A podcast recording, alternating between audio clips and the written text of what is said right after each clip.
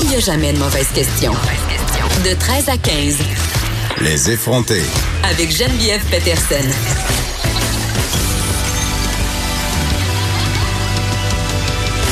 Cube Radio.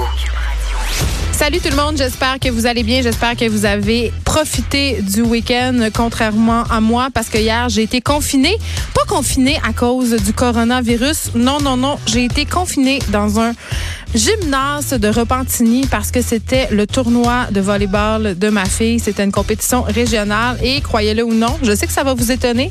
C'est peut-être parce que notre collaboratrice Émilie Ouellette déteint sur moi, mais je me suis portée volontaire pour être parent bénévole. Et là, qu'est-ce que ça veut dire ça être parent bénévole? Je vous le donne en mille, ça veut dire se lever vraiment trop de bonheur pour faire un lift à quatre adolescentes vraiment surexcitées d'aller se mesurer à des équipes adverses dans ces matchs de volley et euh, accepter d'arrêter dans une grande chaîne, acheter des beignes et toutes sortes d'affaires pas bonnes pour la santé un peu trop tôt. Donc voilà. Puis je m'étais dit, j'étais pleine de naïveté. J'étais pleine de naïveté parce que c'était la première fois que j'étais mère bénévole dans un tournoi de volleyball. Moi, je me disais, bon, on va y aller on va arriver, ça va être le fun, il va avoir un bel esprit sportif. Tu sais, c'est positif, le, sport, c'est le fun, tu sais, c'est fédérateur. On va vivre de quoi ensemble, il va y avoir d'autres parents. Je vais m'asseoir, je vais regarder les matchs. Premièrement, le premier match était à 8h30, chose correcte. Pause de 2h30 entre les matchs. J'étais, oh, là, c'était un peu long. Et là, je me dis, bon, ben, je devrais peut-être aller demander euh, à la coach de ma fille vers quelle heure elle pense que ça se termine cette journée-là, parce que moi, à 9h30, je n'avais déjà plein mon casque. Elle dit, ben, elle dit, si on se rend en finale, euh, on sort d'ici vers 8 h ce soir. Oh, OK.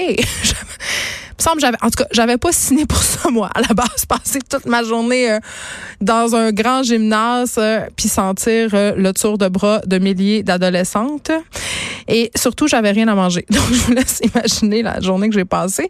Mais c'était quand même le fun et j'ai envie de dire euh, que l'équipe de ma fille a remporté son tournoi. Donc, ça a valu la peine juste pour voir sa face de fière à la fin, là, quand elle a eu sa médaille d'or. Ça valait toute l'attente, tout le sniffage d'odeur de swing. Donc, je ne regrette pas de l'avoir fait. Par contre, euh, j'avais jamais vécu les parents et le sport. Tu sais, j'en ai parlé à quelques reprises à l'émission. On parle souvent des parents au hockey. Là, tu ces parents qui sont dans les estrades, euh, qui sont des gérants d'estrade, qui commandent très très fort les décisions de l'arbitre, le jeu des enfants, qui manifestent vraiment de façon euh, excessive leur contentement ou leur mécontentement. Tu sais, j'ai toujours trouvé ça assez intense. Puis honnêtement, je ne comprends pas ce genre de réaction. Et dans ma tête, le volleyball, c'est un sport relax. Tu sais, c'est genre, ah, c'est des enfants qui jouent avec un ballon. Les enjeux sont pas très, très grands. On sauve pas de vie. Personne qui va mourir ou survivre à la fin de la journée. C'est juste, c'est juste du bon. C'est du sport entre enfants. Tu sais, on était, euh, c'était les atomes. Là, donc, euh, les gens les plus vieux avaient venaient d'avoir 13 ans. Là. Il y avait des petits poux de deux, troisième année, euh, 10 ans. Tu sais ben, il y avait des parents tellement intenses dans les estrades. Là. Il y avait un père qui commentait le match comme si on était à la Coupe du Monde, comprends-tu? Vraiment intense. Et là, les parents ont commencé à chialer. Plutôt quand tu es assis à côté de ces parents-là, puis tes enfants sont dans l'autre équipe, ça peut devenir assez confrontant. Les parents étaient pas contents parce que l'équipe de ma fille, ce sont des enfants en secondaire 1, donc elles sont plus grandes que les autres, évidemment, et c'est pas de leur faute. Ils sont pourtant dans la même catégorie d'âge. Ce sont des atomes comme tout le monde. Je veux dire, elles ont 12 et 13 ans.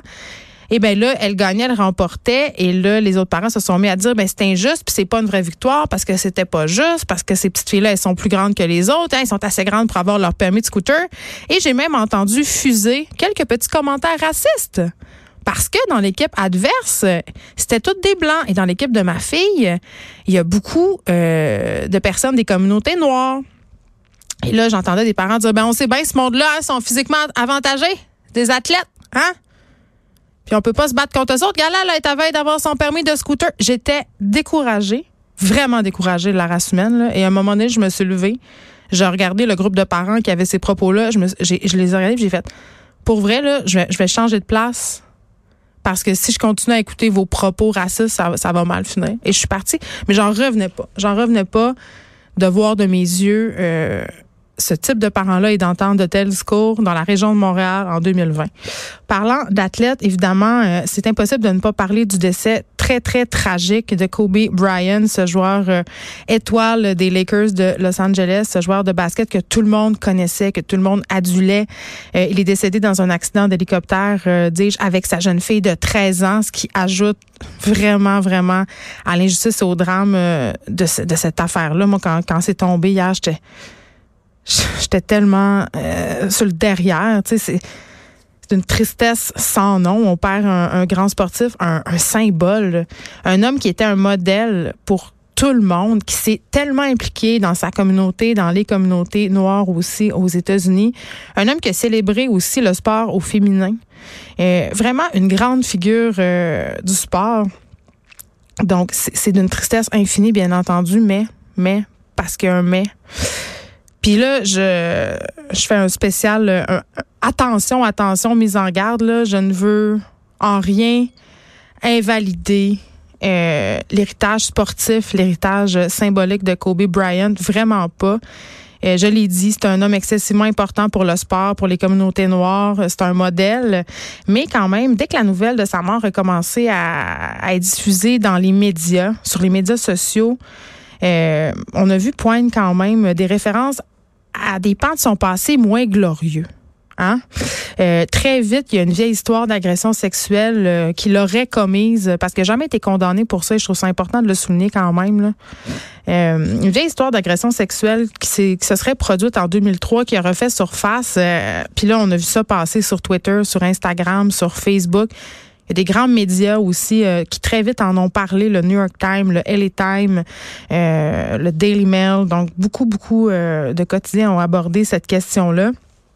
Et là, moi, je regardais tout ça aller, puis je me disais, aïe, aïe, tu sais, j'en parle-tu?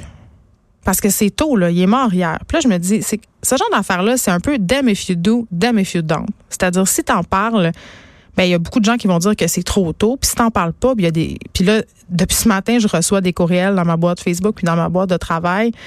Euh, d'amis puis d'auditeurs qui nous disent j'espère que tu vas en parler parce qu'on dirait qu'en ce moment c'est l'éléphant blanc dans la pièce. Puis par ailleurs hier je faisais un post sur les Grammys pour rire un peu parce que je trouvais que les robes étaient épouvantables.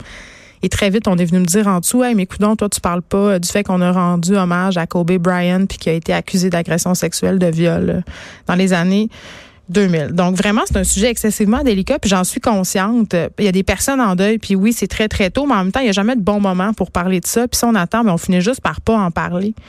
Euh, puis je trouve que la mort de Kobe Bryant, ça soulève des, des questions intéressantes. Tu sais, comment Comment on célèbre l'héritage? Comment on célèbre l'apport euh, indéniable d'une personnalité comme ça, une personnalité sportive? Ça s'applique d'ailleurs à d'autres domaines, hein, comme le cinéma.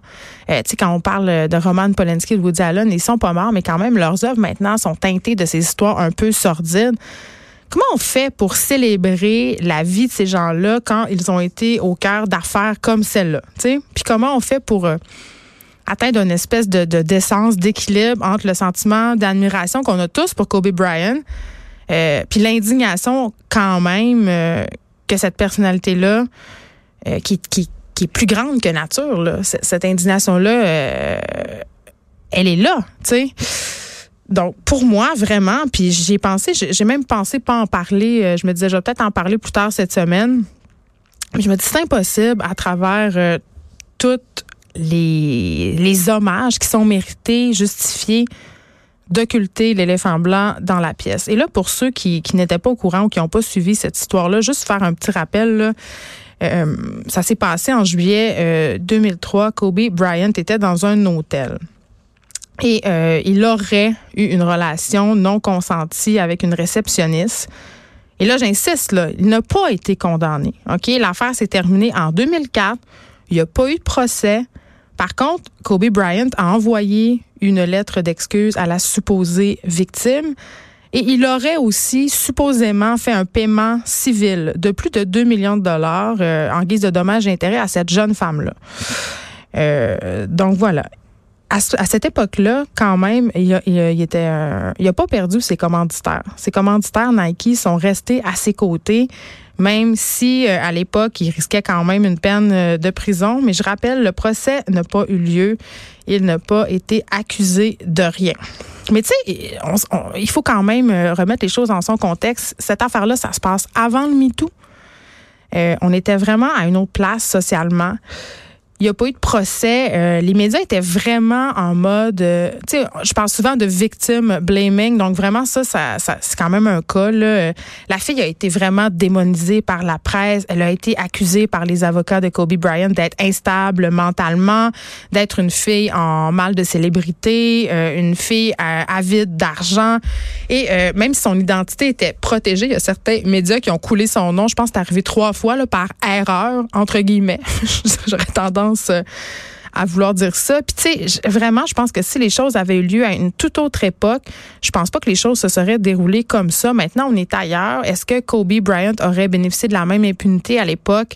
Je ne pense pas. Et là, vraiment, euh, je le sais là qu'il y a beaucoup de gens. Puis on a fait un article sur le journal de Montréal pour parler euh, de ces accusations de, vol, de viol, pardon, qui ont visé Kobe Bryant dans les années 2000. il y a toutes sortes de, de commentaires en dessous de personnes qui disent qu'on devrait pas parler de ça maintenant, que c'est trop tôt, que c'est déplacé. D'ailleurs, il y a une journaliste américaine qui a été suspendue de son poste pour avoir partagé des tweets évoquant euh, l'affaire de viol de Kobe. Euh, mais vraiment, je vais paraphraser euh, ma collègue Vanessa Destinée que vous connaissez. Elle est animatrice ici. Elle participe à l'émission Les Effrontés. Puis elle a aussi un balado qui s'appelle Pigment Fort, qui est un, une balado sur la question des, des personnes racisées, les défis et tout ça. Et elle, disait, parce qu'elle a parlé de ça sur sa page Facebook, et il y a quand même eu un, débat très, très enflammé. Et justement, elle disait, les gens qui disent que, que c'est pas le bon moment pour parler de ces choses-là, euh, il y aura jamais de bon moment pour lancer une conversation qu'on n'a pas envie d'avoir. Euh, on va dire au début, ben là, ça vient d'arriver l'accident, euh, on peut-tu attendre un peu? Après ça, ça va être l'enterrement. Après ça, il faut, parce que c'est sûr qu'il reste une femme qui est en deuil, il y a un autre enfant là-dedans. Mais à un moment donné, on va dire, bon, ben cette personne-là est morte, elle est enterrée, à quoi ça sert de remuer tout ça, tu sais? Puis là, à un moment donné, ben, la conversation euh, va être évacuée complètement, tu sais? Euh, c'est très, très dommage parce que Kobe Bryant va toujours être un héros. Puis c'est OK, selon moi, de célébrer son héritage sportif communautaire aussi, comme c'est important de célébrer l'œuvre de Woody Allen ou de célébrer l'œuvre d'autres artistes qui ont été euh, aux prises avec des problèmes du genre, dans des poignées dans des affaires du genre. on dit je est un autre. Dans ce cas-là, ça peut s'appliquer, mais il faut pas perdre de vue quand même que ce héros-là, quand même, ben, il est imparfait. Puis c'est certain que, bon, ce qu'on sait, c'est que ça serait, euh, on ne sait pas si c'est arrivé vraiment, mais il a été dans l'eau chaude juste une fois aussi. Donc ça aussi, c'est soulevé. À mon sens, c'est un argument qui tient pas bien la route. Mais voilà, je n'étais pas capable de ne pas vous en parler parce que je me serais pas sentie honnête envers qui je suis et je le redis. Euh, c'est correct de célébrer l'héritage de Kobe Bryant, mais je pense que ça pose des questions intéressantes. Aujourd'hui à l'émission, le gouvernement québécois vient de suspendre l'élargissement de l'aide médicale à mourir prévue aux personnes atteintes de troubles mentaux. J'en parlais d'ailleurs euh, la semaine dernière avec Marc-André Dufour, auteur euh, spécialisé dans les questions de santé mentale, puis il s'inquiétait justement que le gouvernement mette de l'avant une telle politique. C'était pas le seul à s'inquiéter par ailleurs. J'ai entendu plein de témoignages de personnes qui ont passé au travers de dépressions majeures dire que ça les inquiétait, qu'on trouvait que c'était un peu un message, sans faire de mauvais jeu de mots, bipolaire de la part du gouvernement. D'un côté, on dit aux gens, accrochez-vous à la vie, suicidez-vous pas. Puis d'un autre bord, on dit, ben, que carré de la vie, c'est-tu? Ben, prendre l'aide médicale à mourir. Je vais en parler avec le médecin euh, Gérald que vous connaissez bien, David Lucier. Autre dossier euh, qui a attiré euh, mon attention, celui de Laurence Vincent Lapointe qu'on a reçu cet été à l'émission. Elle a finalement été blanchie des soupçons qui pesaient sur elle concernant un possible cas de dopage. J'ai envie de dire ouf parce que j'avais pas envie qu'elle soit coupable. Euh, vraiment pas. C'est une très bonne nouvelle pour elle, évidemment. puis j'espère qu'elle pourra participer aux Jeux olympiques de Kyoto. Sauf que je me posais la question, je me disais, tu sais, quand on est au cœur d'une affaire comme ça, que ça dure longtemps, qu'on a de la pression, qu'on a du jugement, est-ce que on, euh, est-ce que c'est quoi les défis psychologiques que ça représente pour un athlète de se sortir de ça, d'une histoire comme ça? Est-ce qu'on s'en remet? Je vais en discuter avec Sylvain Guimont. C'est un docteur en psychologie du sport. Et là, on a un regroupement de parents qui dénonçaient en fin de semaine. Puis ça, là, je, suis tellement contente que ça sorte enfin. J'en ai parlé quelques fois, mais là, je suis contente qu'il y ait un regroupement qui qui mettent leurs points sur la table. Euh, on parle de la place 05, tu sais, ce système pour trouver une place euh, en garderie à son enfant. Ça fait longtemps que je le dis, là, il y a plein de parents qui contournent le système, qui paient des pots de vin, qui font n'importe quoi pour avoir euh, des places en garderie. Je les comprends, là. Moi-même, je me suis déjà présentée à une garderie près de chez moi pour dire, écoutez, là, j'ai vraiment besoin d'une place. Puis on m'en a donné une. On a contourné la fameuse liste, puis j'ai bénéficié d'une place en garderie pour mon enfant. Eh bien, Brigitte Cardinal, la fondatrice du regroupement des parents utilisateurs de garderies non subventionnées, sera là pour parler de ce marché noir de la garderie. Et évidemment, c'est impossible de ne pas faire un point sur le coronavirus. Il y a le spécialiste en maladies infectieuses euh, qui va être là. Il va être avec nous, un spécialiste. Et on va parler de l'évolution euh, du coronavirus. Il y a l'Ontario qui a fait un point de presse tantôt. On va parler d'anxiété aussi. Comment ne pas en parler? On dirait que c'est le sujet euh, dont on parle depuis un an. Euh, il y a un article sur le site Tabloïd qui a attiré mon attention. Euh, dans cet article-là, il est question d'une intervenante, d'une travailleuse sociale, pardon, qui travaille avec des parents qui veulent aider leurs enfants anxieux. Son nom, c'est Michel Lambin. Elle va être avec nous. On va se poser la question, est-ce que nos enfants sont plus anxieux qu'avant? Pourquoi? Qu'est-ce qu'on peut faire? Est-ce qu'on peut s'en sortir de l'anxiété? On va essayer de se donner quelques trucs aussi. On aura Émilie Ouellette qui sera avec nous. Je parlais d'elle tantôt. Je me disais, bon, c'est peut-être à cause d'elle que j'ai été parent bénévole. Eh bien, ma, ma transformation en bonne personne va se poursuivre aujourd'hui avec Émilie Ouellette. Elle va nous donner des trucs pour changer le monde. Et elle nous propose d'aller de l'avant et proposer votre aide aux gens c'est ça, être des bonnes personnes. On aura aussi euh, Frédéric Mockel, le recherchiste de l'émission, mais maintenant collaborateur balado chez nous, qui va venir nous proposer des podcasts pour enfants. Ça, c'est bon. J'avoue que mes enfants écoutent pas tant de podcasts. J'ai bien hâte de l'entendre. Et clou du spectacle d'aujourd'hui, Ellie Jeté reviendra sur les Grammys d'hier. J'espère qu'on va se parler des sandales euh, qu'Iggy Pop portait.